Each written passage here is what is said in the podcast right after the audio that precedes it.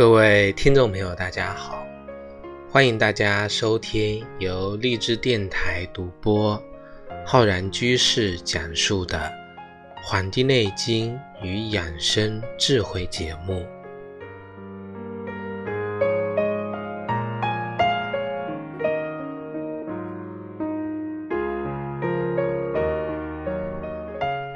本期节目要跟各位听众朋友讲我们节气养生的知识。我们今天呢要讲的是芒种节气。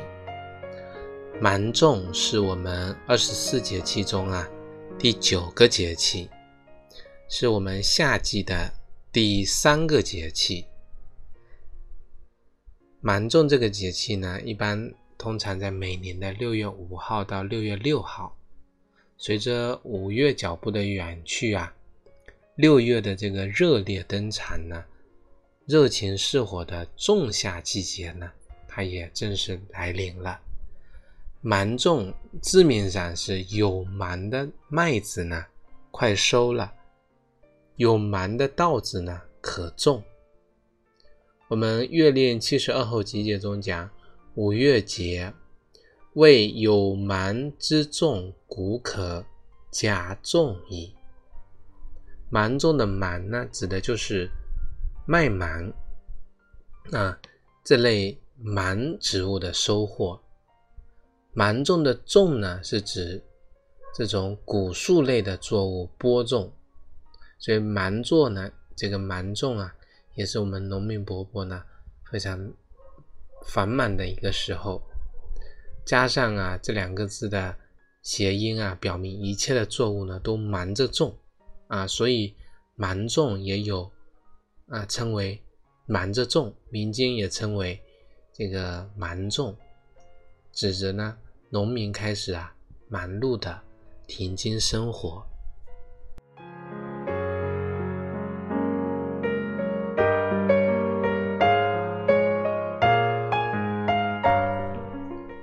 古人将芒种啊分为三候：一候螳螂生，二候举始鸣，三候反舌无声。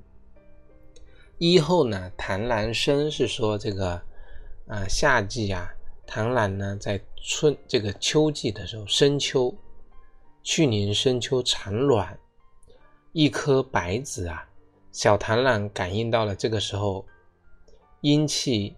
渐渐变强，然后呢，破壳而出。二后呢，叫菊始鸣，这个菊啊，就是我们的伯劳。我们有个词叫劳燕分飞，这里的劳就是伯劳。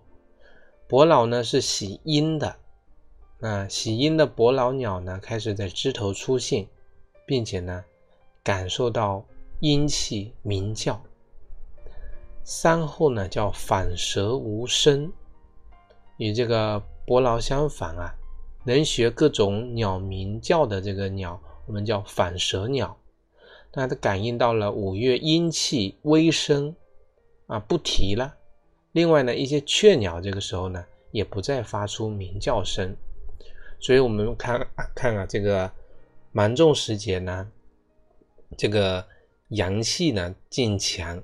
其实阴阳气在变强的过程中，我们也发现了阴气也开始啊出现了，所以螳螂啊感到阴气破壳而出，那么伯劳鸟呢喜阴也开始在这个枝头鸣叫，而且呢再加上啊芒种时期雨量充沛，气温呢明显的升高，这个时候呢。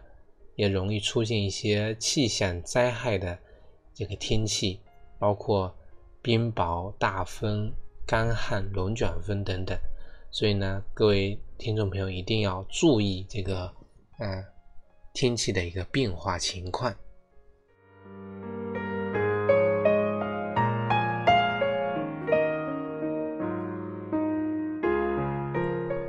接着呢，我们来讲一讲这个芒种时节的一些。地方的习俗，芒种的时节呢，啊，必不可少的就是吃这个青梅的习俗了。啊，新鲜的青梅啊，酸涩，根本的难以入口，所以呢，需要通过加工才能够食用。这个青梅汁呢，是芒种时节的消暑佳品啊，喜欢用这种外表比较光滑的青梅，我们把它放到盆中呢，用饮水啊浸泡，能够除去它的涩味，并且呢，把青梅的这个梗和核啊去掉。然后呢，把这个梅子啊压扁，放在瓶子里，和这个白砂糖一起搅拌均匀啊，盖上盖子。我们过两三天之后呢，就能吃到啊这个非常甜的青梅汁了。为了迎接芒种呢，我们这个很多喜欢做这个青梅汁的呢，会提前做好准备。那么这个青梅汁啊，呃，喝了青梅汁之后呢，这种酸酸甜甜的感觉呢。而且这个果肉呢也特别的清爽开胃，也不会很涩。我们呢夏天的时候喝一点这个青梅汁啊，能够消暑。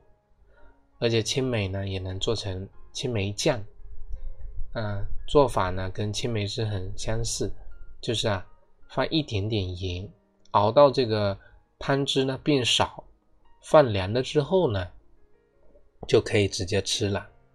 我们很多人吃这个青梅酱啊，会配这个面包、牛奶，那么搭配着吃。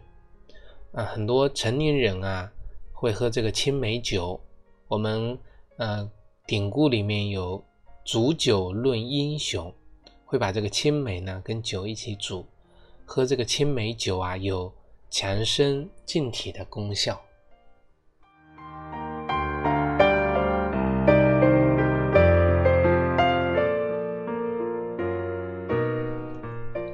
在吃过青梅之后呢，有的人会在芒种的时候送花神，也就是传说中啊掌管花草的神仙。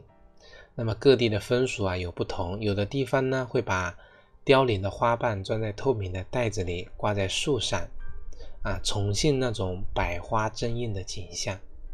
有的地方呢就把这个凋落的花瓣啊收集起来埋到土里，啊，叫做葬花。那无论是用什么方式呢，人们都是在表达对花神的尊重，啊，感谢啊花神为人间带来的这种美丽。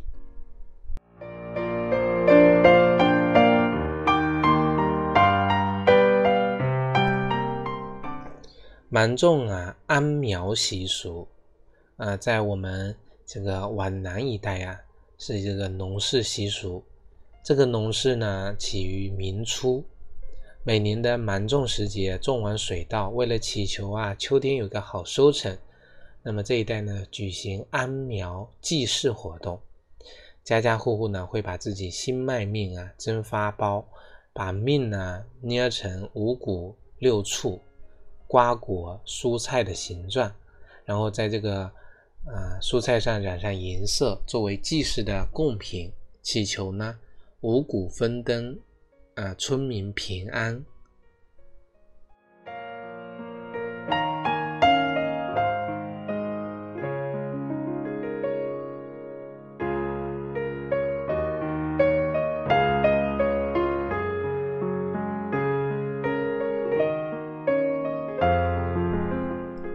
我们今年的芒种时节跟我们的端午啊，刚好芒种时节第二天就是端午。因为这个月呢，天气逐渐炎热，那蚊虫苍蝇滋生，所以也被称为叫雾月或者叫百毒月。所以古人呢会把五月端午称为卫生月。可以说端午节呢，它蕴含着丰富的养生保健知识。我们呢可以借助啊这个芒种时节的养生知识，跟端午时节的养生知识，来跟大家。传播学习一些卫生养生保健方面的这个知识，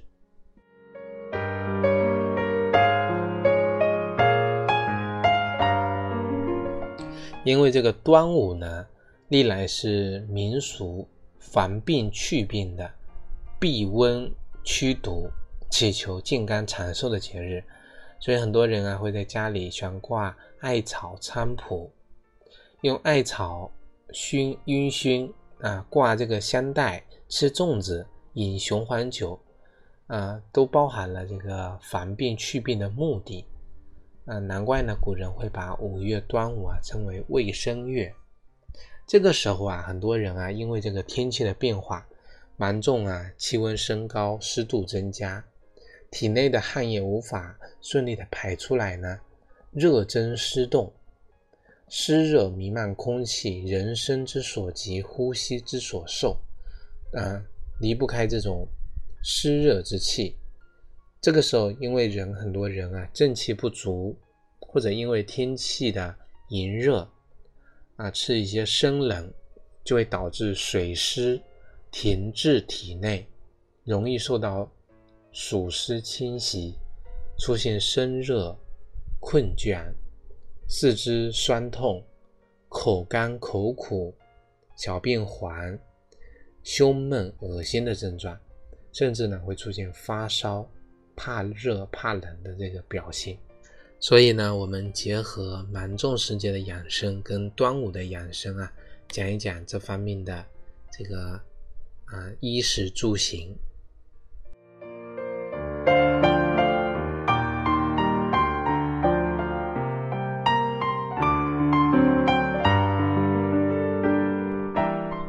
我们在众多的民俗活动中呢。这个艾叶在端午节是非常重要的一个啊存在。除了艾草的阴熏、悬挂艾草驱邪之外呢，民间还遵从这个端午灸，就是端午灸啊，通过夏令阳气开始旺盛，再加上啊我们经络的穴位和艾绒的激发体内的阳气，使我们的脾胃之阳振奋。那么风湿暑之邪呢，它不容易侵犯体内之阳，就能够阻断发病的途径，从而达到啊伏邪不能触发来治病防病的目的。像很多身体虚弱的啊孩子，还有各类风湿之邪、骨质疏松啊啊寒性的疾病。肠胃功能紊乱的这个呢，我们都可以用这个艾灸来进行灸法。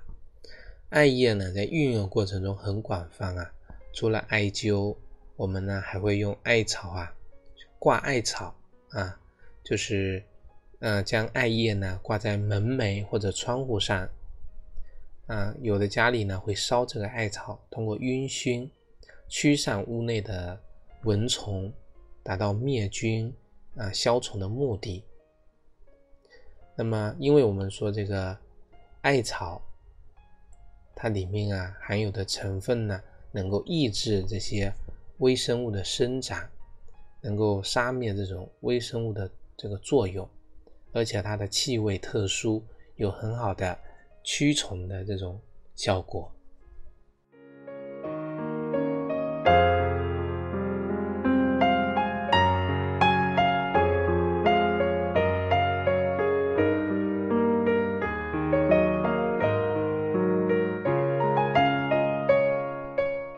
除了我们结合这个节气啊，跟这个端午习俗的养生方法呢，我们再来讲讲这个芒种之后生活起居方面的养生注意的点。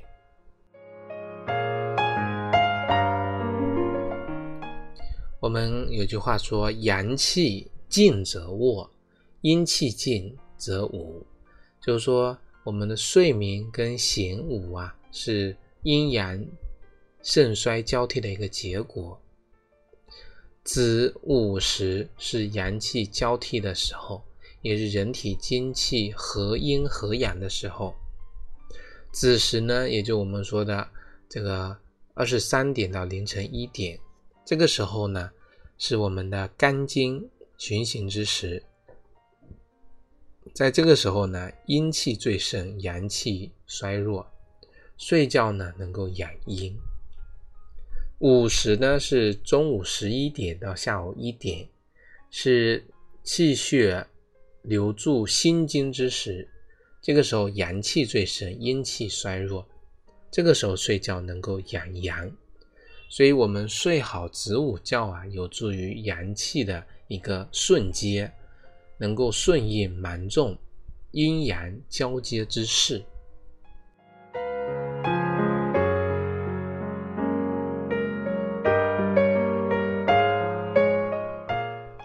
除了起居方面呢，啊，我们再来讲一讲饮食养生。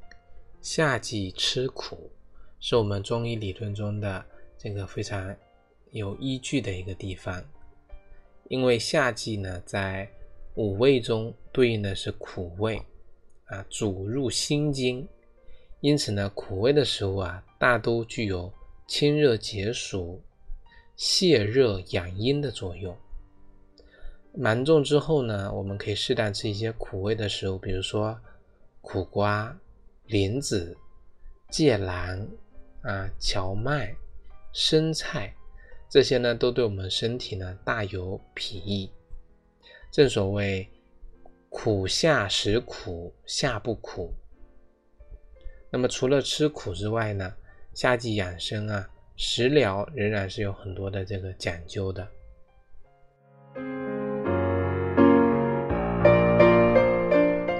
我们在食物的选择上呢，要多选用一些。养阴生津、祛湿的食物，比如说西瓜、凉瓜啊、西红柿、绿豆、冬瓜、木耳、丝瓜等。我们可以啊，在日常生活中多喝一些绿豆汤啊、菊花茶、金银花茶、芦根花茶，这些呢，能够起到啊清热去火的目的。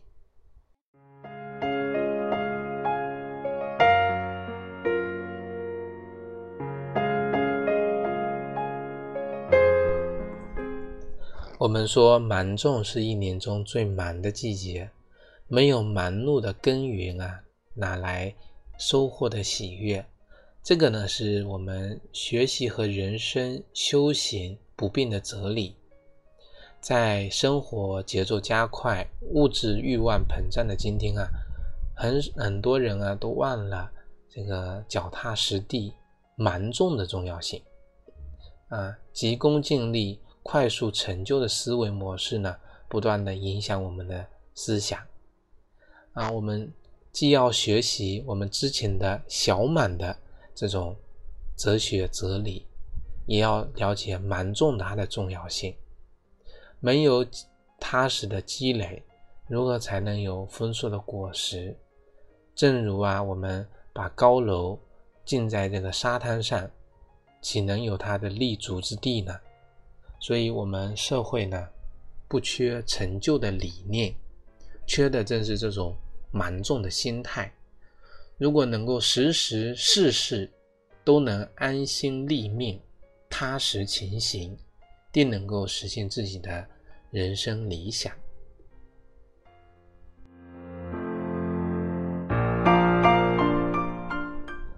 各位听众朋友们，我们今天的节目呢，就跟各位听众朋友。分享到这里，非常感谢大家的收听。